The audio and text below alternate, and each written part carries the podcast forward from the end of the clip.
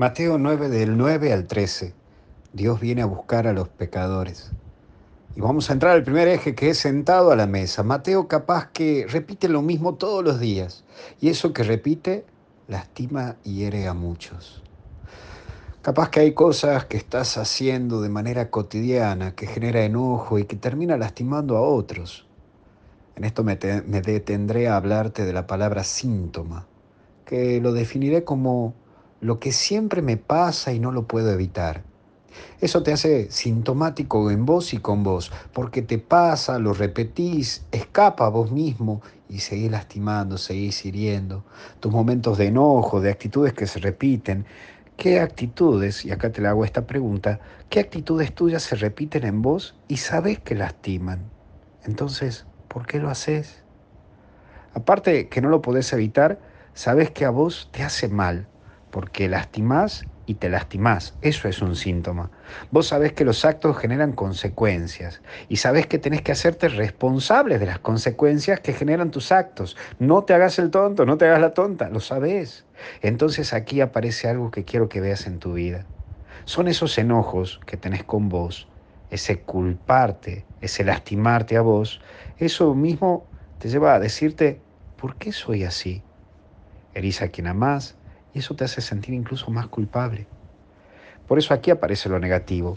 Te cuestionás, te destruís a vos mismo y te encerrás en una monotonía de vida. Sumado a que ya te enojas con el otro y es porque estás enojado con vos mismo. Mateo está en la mesa de impuesto solo, pero aislado por él y aislado de él mismo, con sus enojos, con sus miserias.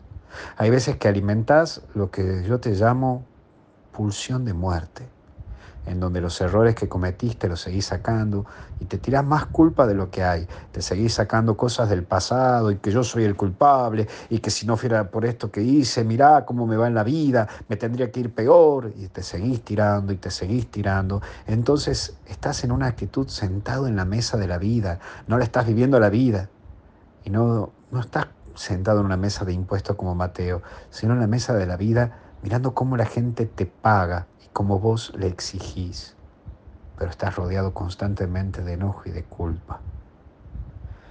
Por el otro lado aparece que lo siguió. El llamado no es con prototipos y mucho menos se realizan castings en donde Dios dice quién es elegido y quién no es elegido. Jesús es el buscar al otro.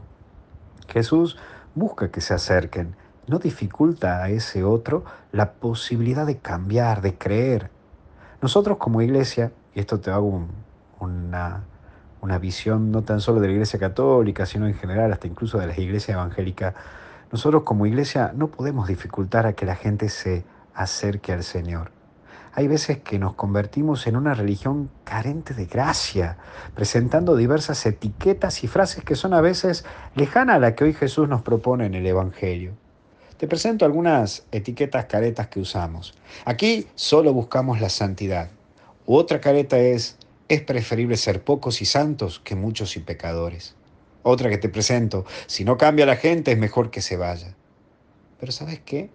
Detrás de esto hay un solo mensaje. ¿Sabes cuál es? Nuestra iglesia es solo para gente de iglesia. O más llano, aquí solo admitimos santos. Y si no lo son, tienen que simular que lo son. ¿Sabes qué? Esto termina dándonos una iglesia de bacterias, transforma a la iglesia en cepas parásitas y que nos lleva a tener la misma gente de siempre en los mismos puestos de siempre. No podemos caer en un grupo de élite que está lleno de estatutos y doctrinas que no permitan que Jesús entre a relacionarse con cada uno de nosotros. Por eso me encanta este Evangelio ver a Jesús puro, sencillo, libre, que llama a quien quiere y como quiere, y en una relación personal. Por último, pecadores. La vida cristiana es un estilo de vida, es haberte llamado no por tus méritos, sino por pura gracia. Jesús primero llamó a Mateo y después lo ayudó a arreglar su vida, porque primero ama. Jesús primero ama. Hay veces que nosotros somos al revés, no estamos llamados a solucionar la vida de nadie, solo Jesús puede solucionarla. Lo hace eso Él. Pero hay veces que queremos meternos en la vida del otro y decirle lo que tiene que hacer si quiere ser de Jesús. Y Jesús hoy te enseña que eres primero de Él. Y cuanto más lo dejes entrar a Él, allí te asemejarás a Él. Que Dios te bendiga y te proteja en el nombre del Padre, Hijo y Espíritu Santo. Y hasta el cielo no paramos. Nos estamos viendo pronto, gente, especialmente la gente de la zona de Mendoza, pero más concretamente de San Rafael. Hasta Dios nos acompañe en ese momentito tan lindo que vamos a vivir este 25 y 26. Te bendiga Dios en el nombre del Padre, Hijo y Espíritu Santo. Chau, chau.